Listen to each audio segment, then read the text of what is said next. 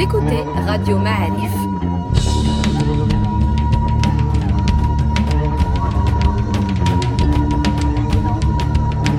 Le podcast Histoire.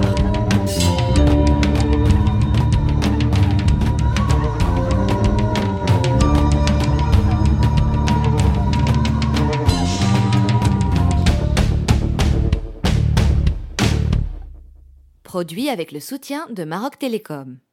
Bienvenue aux auditeurs de Radio Ma'arif dans la suite de ce podcast consacré aux Almohades. Alors, on est toujours avec le professeur Hamid Triki qui nous a abreuvé d'informations euh, dans la première partie et euh, tenez-vous bien parce que la deuxième partie est en route. On a l'habitude de mettre le début de- des Almohades à la prise de Marrakech en 1147, c'est ça? Oui, Et la fin à la perte de Marrakech en 1269. oui, Alors, euh, il paraît que là, le, Marrakech a été prise en 1147 par Abdelmoumen oui. après le, le périple que vous avez décrit par les montagnes, etc., après un siège de dix mois et que ça a été extrêmement violent, sanglant. Qu'est-ce que vous pouvez nous dire là-dessus? La violence vient du... La mois violence siège. pendant le siège. C'est huit mois, je crois, plutôt que dix. D'accord, dis-moi. La violence pendant le siège, elle découle du siège. Parce que la ville résiste, La ville almoravide résiste. résiste. Elle est bien entourée de ses 9 ou 10 kilomètres de remparts. L'armée, quand même, euh, almoravide est bien, bien organisée. Et il y a les mercenaires euh, aragonais. Avec les Almoravides avec les Avec Almoravides les Almoravides déjà, hein, les premiers c'est les Almoravides. Maintenant, Al-Baïdak raconte qu'une fois la ville prise, définitivement, y compris l'Aqsba, on reviendra sur l'Aqsba parce qu'il y a un épisode très intéressant, une fois la, la, la forteresse almoravide prise, qui était à côté de la Koutoubia, on lui emmène les prisonniers, etc., dont le tout jeune enfant qui vient de succéder à son père qui est mort euh, pendant la, bataille décisive à Oran, qui est l'arrière-petit-fils de Youssouf ibn. Le père étant Tashfin ibn Ali. On lui amène ce jeune enfant et à une espèce de, jury euh, qui va condamner, présidé par Abdelmoumen. Abdelmoumen plaide et hésite à faire exécuter le- l'enfant.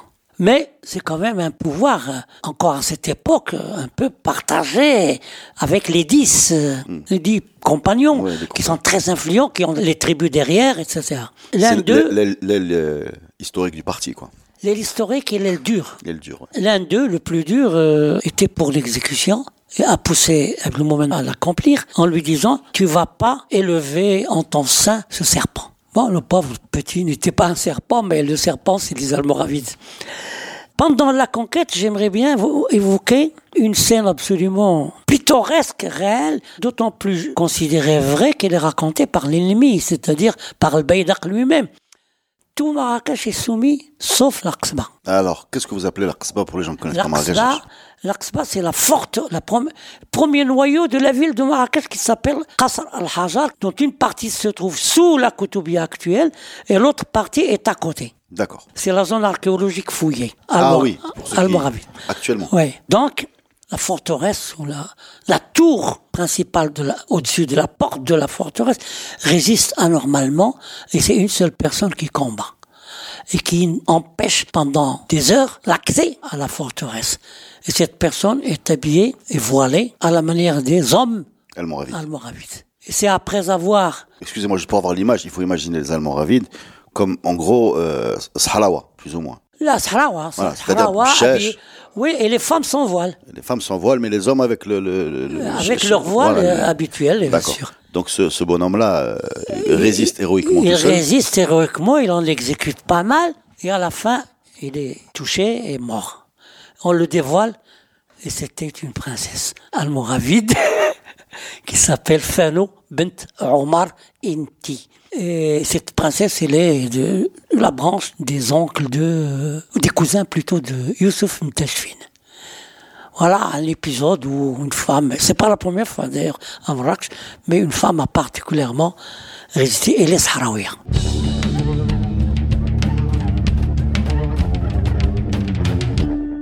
On a beaucoup parlé de Abdelmoumen, on a parlé du, du fondateur de la doctrine Ibn Soumert.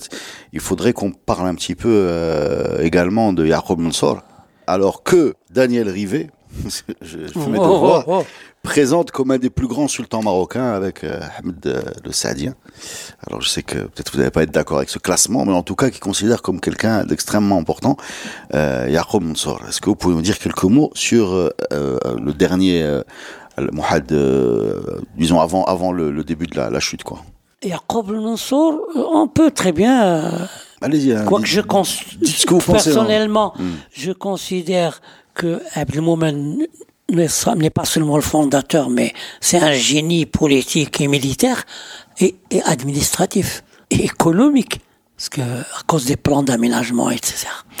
Yaqub al-Mansour a fait des aménagements aussi. Bon, il a contribué auprès de son père Youssef à la construction, à l'achèvement de la Koutoubia, à la, Ouais, ouais, on de va- la Géralda, etc. Également à, à l'achèvement de la, de la nouvelle ville qui jouxte Marrakech, qui est la- c'est l'Aqsba, avec sa porte monumentale, avec sa mosquée, sa madrasa, ses cours immenses, etc. Grand bâtisseur, très très bon combattant, enfin stratège, puisque il a quand même emporté la, plus importante victoire en Andalousie, alors qu'Abdelmoumen n'est pas allé en Andalousie. Abdelmoumen, il, il a reçu, ils sont venus à lui de l'Andalousie pour la BA. Quelle est la grande victoire de, de Yaqub Mansour en Andalousie Arak, là, ça, se Mais- ça se trouve où aujourd'hui en Espagne? Dans la Castille, dans la Castille, euh, au sud de Tolède, par là, bien au sud de Tolède. C'est ce que les textes appellent Al-Arcos. Le texte espagnol, il s'est resté. Ghazouat al-Arak. C'est le nom du lieu. Du, du, Arak du côté musulman, Al-Arcos, qui est le même nom, du côté espagnol. Alors, ça nous amène à essayer de voir quels sont les contours de la personnalité de Mansour. Il est, il est le grand bâtisseur, il est le, bon stratège, etc. Mais c'est une personnalité assez, lui aussi, comment dirais-je, qui étourdit un peu parce que il est à la fois un homme doux, pieux, respectueux des autres, mais aussi un homme sujet à des crises de remords. Ah, ça, c'est la première fois que j'entends ça depuis, depuis que je fais des podcasts histoire. de Crise de remords, euh, puisque c'est bien lui qui avait dit qu'il avait trois regrets. C'est entre autres ça. Après la bataille d'Al-Alcos, son regret est d'avoir libéré son quotient, son contrepartie, des milliers de soldats castillans vaincus au moment même de, sur le champ même de bataille. Et ça, ça traduit à la fois sa personnalité double, qui est celle qui a pris, n'a pas voulu être le sanguinaire, mais aussi sa générosité, etc.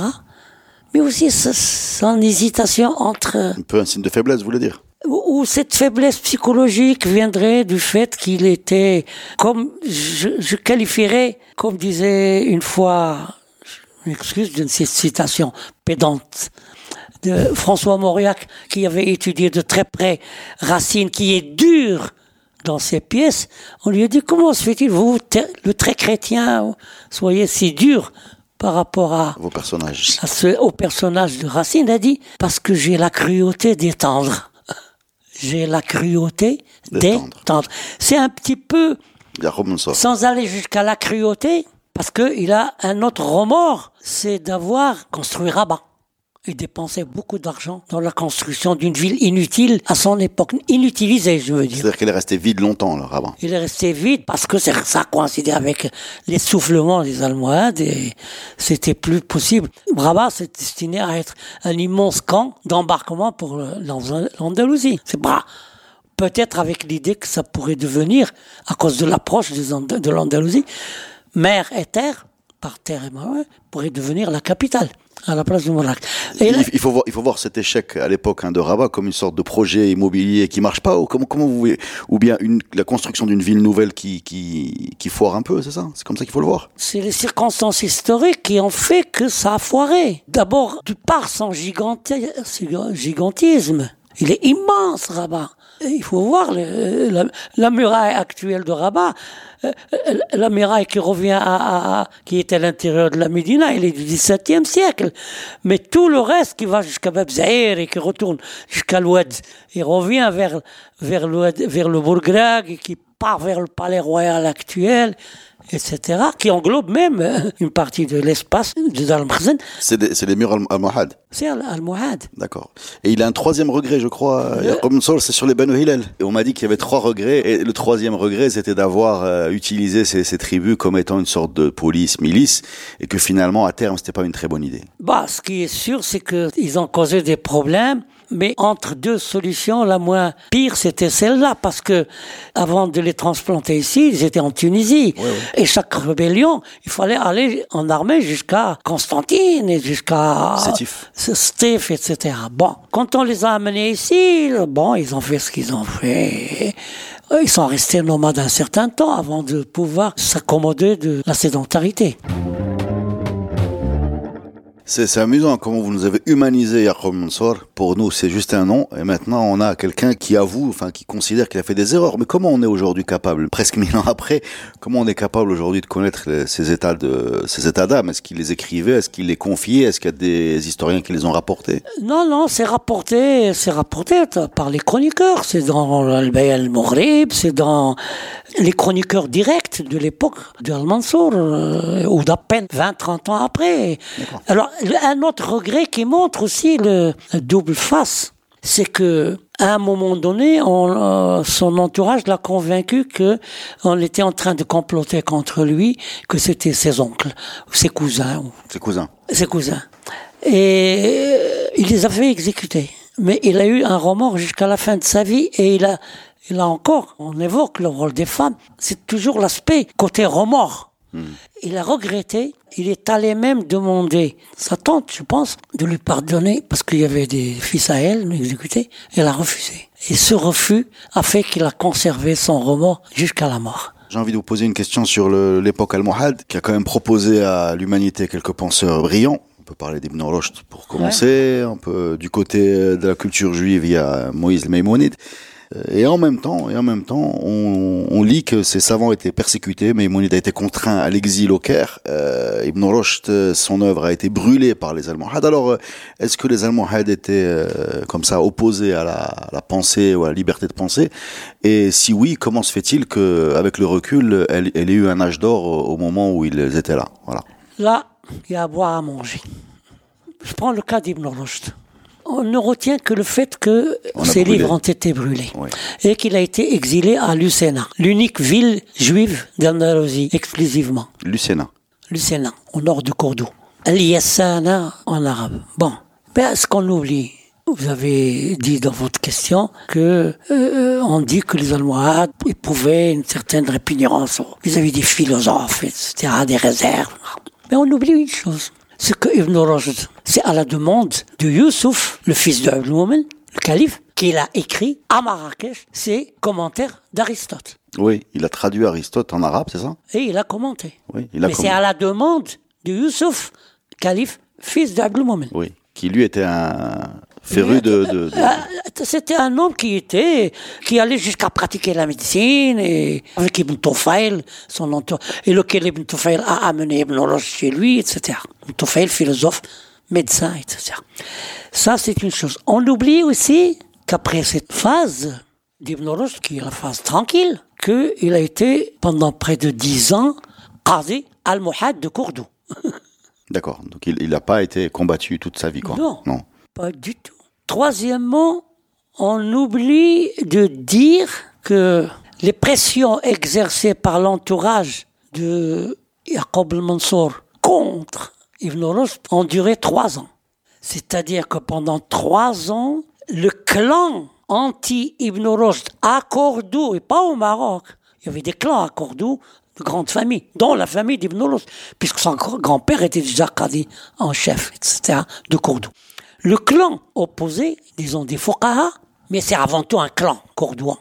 Il n'a raté aucune occasion pendant trois ans de pousser Al-Mansour directement au Maroc, à Marrakech, comme à Cordoue, à Séville, etc., à persécuter Ibn Rushd. Donc vous voulez dire que c'est des règlements de compte plus que des problème d'idéologie Pendant trois ans, il ne les a pas écoutés. L'autre aspect, c'est que lorsqu'il a décidé, il a fini par accepter c'était dans un cadre d'une conjoncture spéciale. C'était justement à la veille de la préparation de la bataille d'Alarcos, la victoire d'Al-Mansour principale en Andalousie.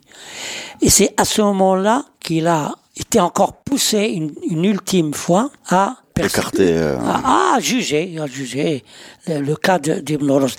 Donc il faut le situer dans le cadre conjoncturel d'un moment où tout le monde devait être d'accord pour la, la guerre. la guerre. Moi, j'irais jusqu'à considérer qu'Ibn Rushd est un peu le bouc émissaire. Euh, hein, le dindon de la farce. Le dindon de la farce. Et la preuve en est que il a été réhabilité après. Pourquoi on ne dit pas qu'il a été réhabilité, qu'il est revenu ici, quand même qu'il était resté auprès du calife euh, Al-Mansour et qu'il a été enterré à Marrakech, etc. Est-ce pour le surveiller? Il ne présentait aucun danger. Hein? Si c'était un chef d'une zaouia ou d'un ordre religieux, ça serait possible. Alors, en plus, tout ce qu'on lui a reproché pendant le procès, parce qu'il y en a un qui a pratiquement un grand cadier à Marrakech du début du XIIIe siècle, qui un des meilleurs historiens et biographes des personnalités importantes. C'est au moins six volumes, son livre. C'est Ibn Abdul Malik al-Murrakushi. On ne revient pas, on ne vient jamais vers ce que dit Ibn Abdul Malik. Quand on le lit, on a l'impression qu'il reproduit la minute du procès. Or, non seulement il juge que c'est complètement falsifié. C'est-à-dire que ce qu'on lui reproche est faux, mais je vous raconte seulement une seule anecdote qui est rapportée ailleurs ou chez lui-même, qui montre qu'il y a le jeu de clan à l'intérieur de Cordoue. Ibn Rushd est gardé en chef de Cordoue, de la part des Almohades. Il est arrivé un phénomène de climat très particulier. Le soleil était caché par des poussières, etc., des vents forts, et ça a duré plusieurs jours et c'était l'obscurité nuit et jour, et les gens commençaient à dire, attention, ça c'est comme le, c'est comme ce qu'il y a dans le Coran par rapport à Ad, etc., sur lequel Dieu a envoyé les, les oiseaux qui ont envoyé des rochers sur ces peuples, etc. Et les autorités se réunissent parce que les gens commençaient à dire c'est peut-être la fin des temps. Elle met ça. Ouais se réunissent pour dire ce qu'on doit décider de faire, comment on appelle ça, la, la cellule de crise. dont Ibn Rushd, à la sortie de cette réunion, quelqu'un prétend pendant le procès qu'il a posé la question suivante à Ibn Rushd en lui disant Est-ce que tu crois que c'est vraiment un signe de la fin des temps, comme ce fut le cas dans le Coran des Had, de la punition envoyée par Dieu sur le peuple de Had et Tamoud il prétend qu'Ibn Rushd aurait répondu il faudrait d'abord prouver l'existence de Tamoud avant de dire qu'ils ont été décimés. On lui a sorti ça. Comme on lui a dit qu'il n'était pas adorateur d'Allah, mais de Vénus, de l'étoile Vénus. Tout cela, quand il est rapporté, est rapporté dans le cadre que ce sont des intrigues contre Ibn Rushd qu'on ne peut fonder. Ibn Rushd ne peut pas avoir dit à quelqu'un que ce qui est dit dans le Coran, il pourrait l'avoir pensé, hein, c'est possible, que ce qui est dit dans le Coran euh, n'est pas juste. C'est un procès politique, vous voulez dire Un procès politique où Ibn était la victime d'une conjoncture spéciale et puis ça, s'est éclairci par la suite. Par contre, là où ça s'est pas éclairci, c'est qu'il euh, y a eu des conversions, des, une exigence de conversion. Ça s'est établi. C'est-à-dire qu'on a demandé aux Juifs de devenir musulmans et c'est ce qui provoque l'exil de Maïmonide ou ça aussi c'est une... Oui, est-ce que c'est l'aile dure du parti qui a pris... Euh, non, non, pas forcément. À un moment donné, parce qu'il faut toujours quand même, si on veut être historien le plus objectif possible, toujours non pas prendre un fait et l'isoler de l'ensemble. L'ensemble étant ceci, qu'est-ce qui se passait en Andalousie au moment de l'arrivée des Almohades? Du passage de l'autorité aux mains des Almohades, qui ont envoyé des, des gouverneurs, etc., des princes. Il s'est passé que, à cette époque, la peur des communautés juives par rapport aux idées qu'ils connaissaient d'Ibn Tumart, etc., et aux exécutions par Abdoumomen de n'importe qui. Oui, musulmans. Musulmans ou pas. Pourquoi on parle de l'exécution des juifs et pas de celle des musulmans On a parlé de celle des musulmans, on n'a pas eu de sémiès. Non, nous, oui. Mais, mais je veux dire, on, on se focalise sur cette question. Or, depuis les Almoravides déjà, depuis les derniers épisodes des rois de Taïfas en Espagne musulmane, particulièrement à Grenade, il y a eu un pogrom contre les juifs et on parle de 2000 juifs, etc., qui ont été, et après, on va parler de l'obligation de la conversion sous les Almohades. Or, à partir de ce moment-là, c'est-à-dire l'apparition des Almoravides déjà, mais beaucoup sous les Almohades, on constate, il est un fait établi, que les Juifs tout comme les chrétiens restaient sous l'autorité euh, musulmane en Andalousie. On était paniqués et on commençait à se faufiler vers le nord, vers la Castille et vers le nord-est de l'Espagne, vers Valence, et, etc., Barcelone, et même jusqu'au sud de la France, en Provence, Montpellier, etc. Ce sont des cerveaux juifs, beaucoup, qui ont fui, entre autres. Or, dans cette euh, conjoncture, au moment où les Almohades prennent le pouvoir comme c'est normal, je ne veux absolument pas justifier les, les persécutions ni les renier. Mais il s'est produit un fait que, à ce moment-là, étant donné la pression chrétienne de plus en plus forte sur la zone de l'Andalous musulmane, il fallait être ou avec ou contre. D'accord. Ceux qui partaient ailleurs pouvaient être considérés comme contre. Hein. Il y a eu même des velléités de tractation aussi bien anti-almoravide à une époque donnée qu'anti-almohade entre communautés juives, communautés, les mozarabes al-musta'riboun, c'est-à-dire les chrétiens restés chrétiens sous autorité musulmane en Andalousie. Avec les juifs, ils ont pu constituer à des moments précis un front par peur et à raison, peut-être, hein, par peur de l'escalade qu'annonçait l'arrivée des Almohades dans ce cas. Euh, non seulement leur départ en exil, mais surtout le fait qu'il est établi qu'ils ont essayé de pousser avec les, les chrétiens sous autorité musulmane des puissances d'Almeria, etc., ou d'ailleurs, de, Murcia surtout, à redoubler d'efforts face aux Almohades. Donc, c'est dans cette conjoncture qu'il faut situer ce qu'on appelle les persécutions juives. Il n'y en a pas eu sous le successeur du Abdelmoumen. Après, on n'en parle pratiquement plus. Euh, je crois que vous voulez euh, conclure également sur la doctrine. Vous nous avez dit que vous aviez quelque chose à... Alors c'est toujours pour dire comment il faut, en tant qu'historien, toujours faire attention à l'évolution des choses et non pas croire que les choses sont immuables.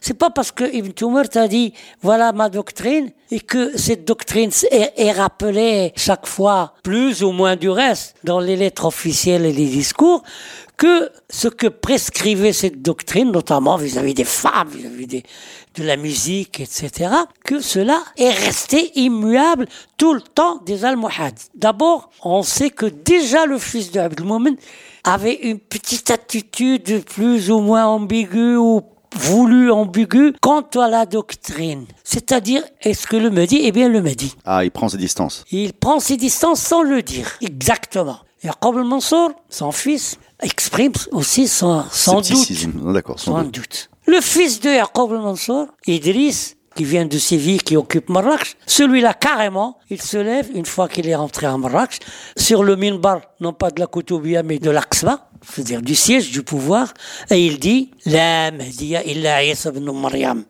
il n'y a d'autre Messie que Jésus. Jésus, Jésus fils de Marie. Jésus. Et il supprime des monnaies le nom du Mehdi et le remplace par le Coran. Au lieu de il m'a dit Imamuna, le Coran ou Imamuna? Sur les dinars. Sur les dinars et sur les dirhams. Donc, quand même, on peut pas continuer à dire, toujours accuser les Almohades d'avoir continué à exécuter la volonté du Mehdi sans réflexion. Voilà. on peut dire quelques mots sur l'héritage architectural. Alors, j'ai listé comme ça des, monuments, vous allez me confirmer, qui sont bien Al-Mohad, donc la Giralda, ouais. à Séville. Oui. La Koutoubia à Marrakech. Oui. La Tour Hassan à Rabat. Oui. Bab à Rabat. Oui. Euh, la Casbah des Oudéa de Rabat. Oui. Voilà.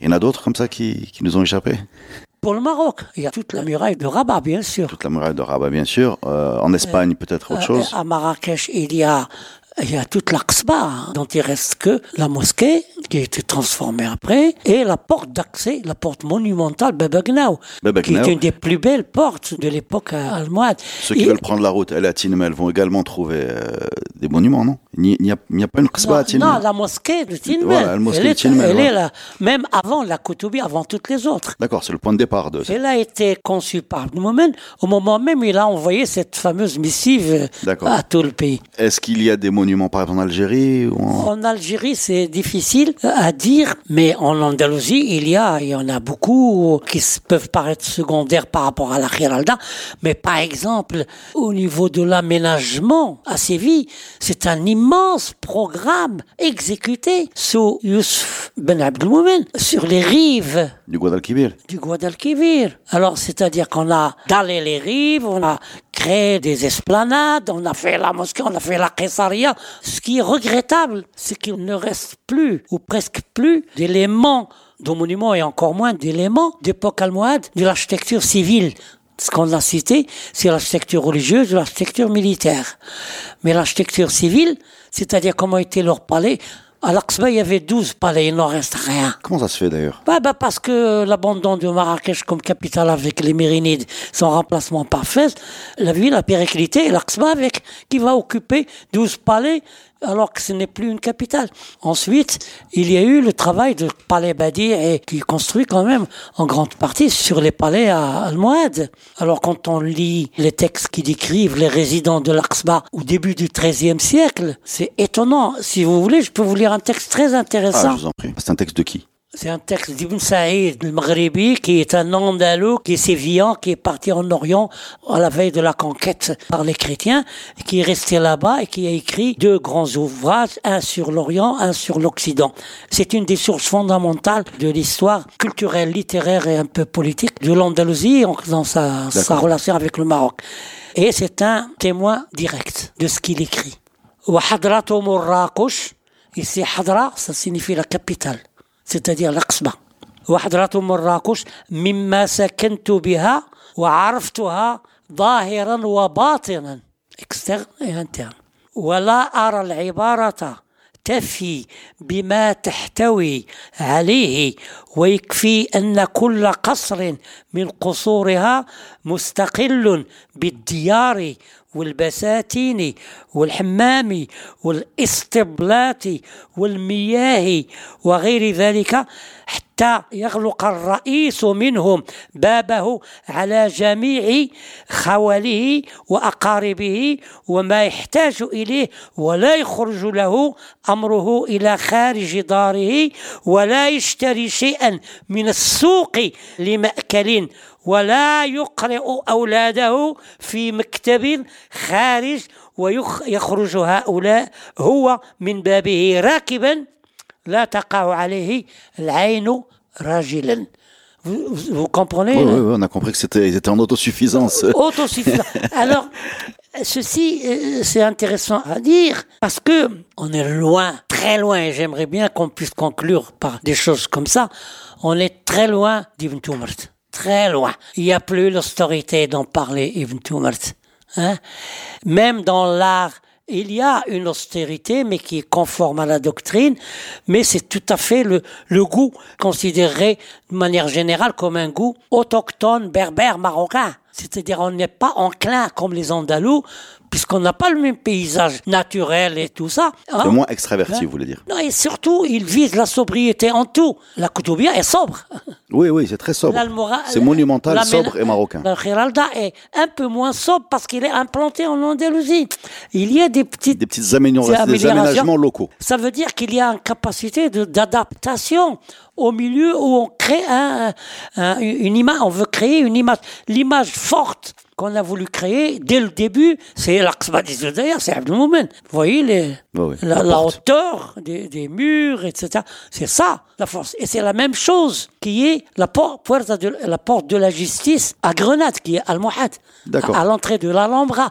Donc, il y a le sens de l'austérité, de la sobriété, Et de la grandeur aussi, de la grandeur. mais aussi s'imposer par la, la force de la grandeur. Si Hamid, je crois que vous voulez nous, nous parler de quelque chose euh, qui n'est pas connu, en tout cas j'avais vu nulle part en me documentant sur ce podcast, qui sont les inventions mécaniques des Almohades. Éclairez-nous, s'il vous plaît, sur ce sujet. puisqu'on a parlé des monuments, ça c'est un aspect, un autre aspect qui est en relation avec les sciences exactes, avec la, la mécanique, et qui a fait son apparition chez nous, parce qu'en Orient ça a pu exister avant, avec les Almohades. Ça intéresse trois, disons, monuments au sens de œuvres majeures d'ébénisterie. Un, il y a ce qu'on appelle le minbar de la Koutoubia. Lequel minbar? Est une commande almoravide faite par Ali ibn Yusuf Tashfin à Cordoue, qui a été envoyé à Marrakech en pièces détachées, installé à la mosquée Ben Youssef, qui est almoravide, puis transféré depuis à la Koutoubia par Abdelmoumen, il est resté euh, presque huit siècles. Vous parlez d'un d'un minbar. euh, Le minbar, c'est la chair à prêcher. Oui, sur des rails. Oui. Une fois installé à la Koutoubia par Abdelmoumen, après la construction de la Koutoubia, d'abord il faut dire quelles sont ses dimensions, parce qu'il y a, c'est 3 mètres 85 de hauteur, c'est 9 degrés et 3 mètres 50 de largeur. C'est une œuvre majeure d'ébénisterie, avec des, des décors absolument, des millions de pièces incrustées, etc. Ça, c'est sur le plan de l'art. Au niveau du mécanisme, installé sur, sur rail avec roue.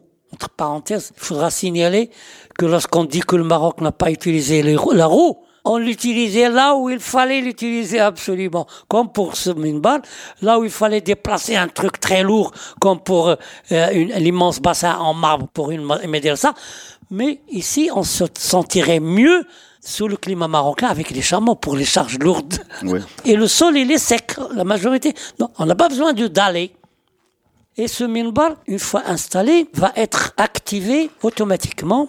Il est, mis, il est remisé dans une, une espèce d'alcôve à gauche du mihrab, de la première Koutoubia, pas de la Koutoubia actuelle, parce qu'il y en a eu deux. La première, c'est les ruines qu'on voit.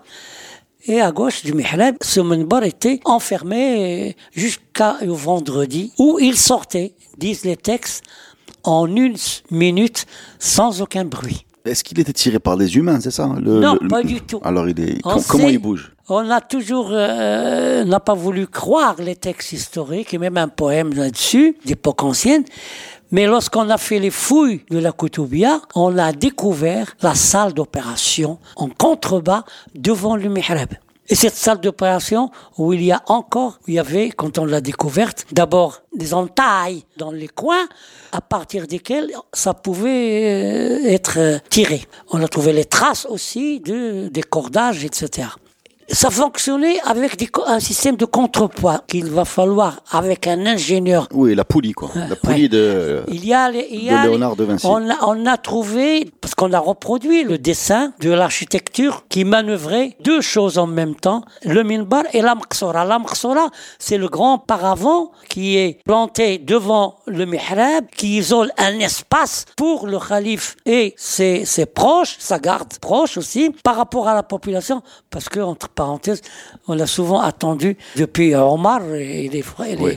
Il y a une- tradition que- de- que- qu'au moment de la prosternation, on, on empoignarde l'homme en question. Donc, la Maqsora, elle est immense. Elle est, d'abord, Mais c'est ça un s'en prend quel poids à faire bouger tout ça? difficile parce que, Dans plusieurs tonnes, on est parce que quand on a, d'abord, le minbar doit peser, je sais pas, 500 kilos ou une tonne, je n'ai aucune idée. Mais la Maqsora, elle, plutôt, est un demi-hexagone divisé en six panneaux. Les six panneaux étaient cachés avant l'arrivée du calife. C'est-à-dire, on les faisait glisser au fond, euh, sous terre, et on mettait les tapis au-dessus. Lorsque le calife annonçait l'arrivée, on dépliait les tapis ou, ou les nattes, Et l'espace était séparé par. euh, Bah, comme d'habitude, c'est toujours euh, exagéré. Et un texte il dit que ça séparait un espace pouvant contenir 500 personnes. Si c'est 50 personnes, c'est déjà pas mal. hein. C'était le calife avec sa suite. Mais un espace quand même, hein, mesurable. Donc il y avait ça. Et les deux mouvements, c'est-à-dire quand arrivait le calife, les deux mouvements étaient simultanés. C'est-à-dire qu'on fait sortir le C'est-à-dire, minbar. il fait le minbar sort et la maqsora monte. Et tout cela est, est décrit en disant, on a une description extrêmement détaillée par le fils d'Ibn Tufayl d'ailleurs, qui était vizir almohade, et qui pas n'importe qui, etc. Et C'est traduit en français. Donc voilà. Ce qui est intéressant, c'est que pas d'action directe humaine, Oui, oui. pas de bruit. La troisième chose, en même temps, c'est que les Almohades, en, arrivant à Cordoue, prétendent avoir trouvé à Cordoue une page d'une des quatre copies du Coran envoyées aux quatre coins du monde musulman, juste après la, disons, la rédaction finale du texte coranique. Ils disent qu'il y a dans cette page, il y avait des traces de sang et que ça serait le sang de Uthman exécuté. Bon. Un des quatre euh, califes. Peu importe, c'est toujours le pouvoir des Des Almohades à exploiter tout. Voilà, nous tenons le Coran de Othman. Ils lui ont construit une espèce de palanque, euh, palanquin, hein, un Maria, Ouais. extrêmement luxueuses, travaillées comme le minbar, etc. Où il y avait, où tous les corps de métier ont travaillé depuis les joailliers jusqu'aux menuisiers, ébénistes, etc. Et on a mis ce Coran ou cette page à l'intérieur sur un trépied, fermé par deux portières. Le texte dit, par un simple tour de clé, on provoque trois mouvements simultanés. Les portes s'ouvrent, le trépied s'élève et sort. D'accord, donc des, mécanismes comme ça. Euh. Donc il y a eu ces mécanismes qui ont des meubles, des meubles animés, des, des, meubles liturgiques en général, ouais, des meubles liturgiques. qui, sont apparus. Peut-être il y avait des ingénieurs de l'Andalousie ou des, je sais pas, c'est local, c'est pas forcément des Génois ou des Allemands qui sont venus faire ça.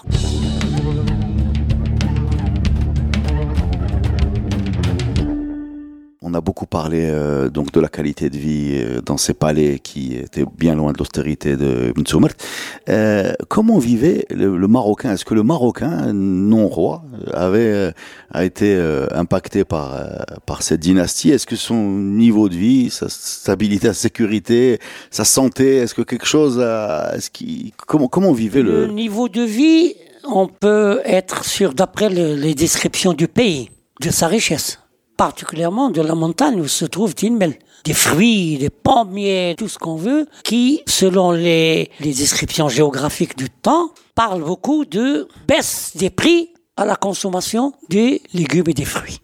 Ça, c'est un signe que c'est quelque chose qui a un peu ou beaucoup amélioré l'ordinaire. L'ordinaire. Deuxièmement, la profusion, mais alors euh, immense de cartes de monnaie le dirham en argent. Le dirham, c'est l'argent. Le dinar, c'est l'or. Le dirham, c'est l'argent à cette époque. C'est le dirham carré. Jusqu'à aujourd'hui, à Marrakech ou à ou n'importe où, à Fès ou on trouve des quarts de dirham. Ça veut dire 0,90 grammes d'argent. Par milliers dans des trésors enfouis ou, et ça circule toujours. Moi-même, j'en ai acquis des centaines. Alors, le fait qu'il y ait autant d'émissions, d'abord le Maroc était producteur d'argent très important. Hein, partout dans les montagnes de Moyen Atlas du Sud. C'est même, entre parenthèses, une des raisons de la conquête par la montagne, par moment mettre la main sur les... sur les moyens, sur, les mines, sur les mines. Pour descendre. Sur les mines. pour descendre. Parce euh, qu'il payait au fur et à mesure. Il frappait au fur et à mesure. Satan. Or, l'énorme quantité de numéraires petits avec lesquels on pouvait acheter un pain ou entrer au même. Parce qu'on a des éléments comme ça. Ça, c'est un signe de prospérité et de capacité de dépense. Quand on voit les descriptions géographiques de tout le pays, c'est étonnant de constater que d'abord c'est un pays où il y avait d'autres ressources que l'agriculture. Le pays était beaucoup plus forestier qu'aujourd'hui. Et la forêt c'est pas seulement une source de revenus, mais une source de nourriture. Il y avait beaucoup de rivières qui étaient navigables. Tensift, par exemple. Tensift était navigable jusqu'à 13 ou 14 kilomètres. Le euh, Bourgrag était navigable. Luxus était navigable. Et bien sûr, Omar jusqu'à hauteur de Fès. Et ça servait de voie de communication pour les produits lourds. Donc, en gros, si les populations avaient des raisons d'être mécontentes, à part du fait qu'ils étaient obligés d'être endoctrinés, parce que croire en l'impeccabilité du Mehdi, pour des gens qui avaient l'habitude d'être malikites, plutôt très orthodoxes, etc., c'était difficile. Mais ça touche en fait l'élite. Parce que je ne veux pas quand même croire que le peuple du, XIIe siècle, à Marrakech ou ailleurs, pouvait comprendre qu'est-ce que ça veut dire Ibn Tumert et le, doctrine sha'arite. C'est pas possible. Ghazali par Ghazali, c'est impossible. C'est l'élite qui comprend ça, qui peut provoquer au niveau de la masse des mouvements pour des raisons autres peut-être. Oui, bien sûr. mais pas forcément pour des raisons idéologiques. Mais par contre, on ne constate pas à cette époque des mouvements de révolte, des jacqueries paysannes ou des mouvements de révolte urbaines. Les résistances viennent soit de l'élite, quand elle peut s'exprimer, par la voix des religieux, etc., ou des fouqahs, et encore que les fouqahs étaient plutôt pro-almohades, ou par la, la voix de certaines tribus Par exemple, on ne peut pas nier que les Romaras de la région nord-ouest du pays ont toujours euh, donné des problèmes aux Almohades parce que c'est des tribus guerrières et ils n'acceptaient pas euh, la domination. Également, certaines tribus au pied du Moyen Atlas. Donc il y a des résistances, mais elles sont plutôt tribales et ethniques plutôt que euh, sociales. Donc, grosso modo, étant donné les, plans d'aménagement très importants des Almohades, on dit par exemple que lorsque Abdelmoumen a terminé de planter l'Agdal, qui est plus grand que Marrakech, le jardin de l'Agdal, autour de 400 et quelques hectares, les premiers fruits ont fait baisser les prix des fruits comme, comme les pommes, les, raisins, etc. Et on pouvait même avoir un, couffin de fruits sans contrepartie. C'est un peu exagéré, mais quand même, euh, la prospérité a existé. Eh bien, merci beaucoup, euh, professeur. C'était passionnant. Vous en savez plus sur les Almohades, partant de Ibn l'idéologue, en passant par Abdelmoumen, euh, l'homme d'État, le tourmenté Yacoub al-Mansour, euh, leur puissance navale, leur puissance monétaire, leur dirham, leur dinar, leur tambour, leur euh, leur canalisation, leur architecture, euh, ça a été très très riche. Merci beaucoup pour tous ces éclaircissements et j'espère bien qu'on aura l'occasion de vous revoir dans notre podcast. Merci à vous d'avoir eu la, la peine de m'écouter.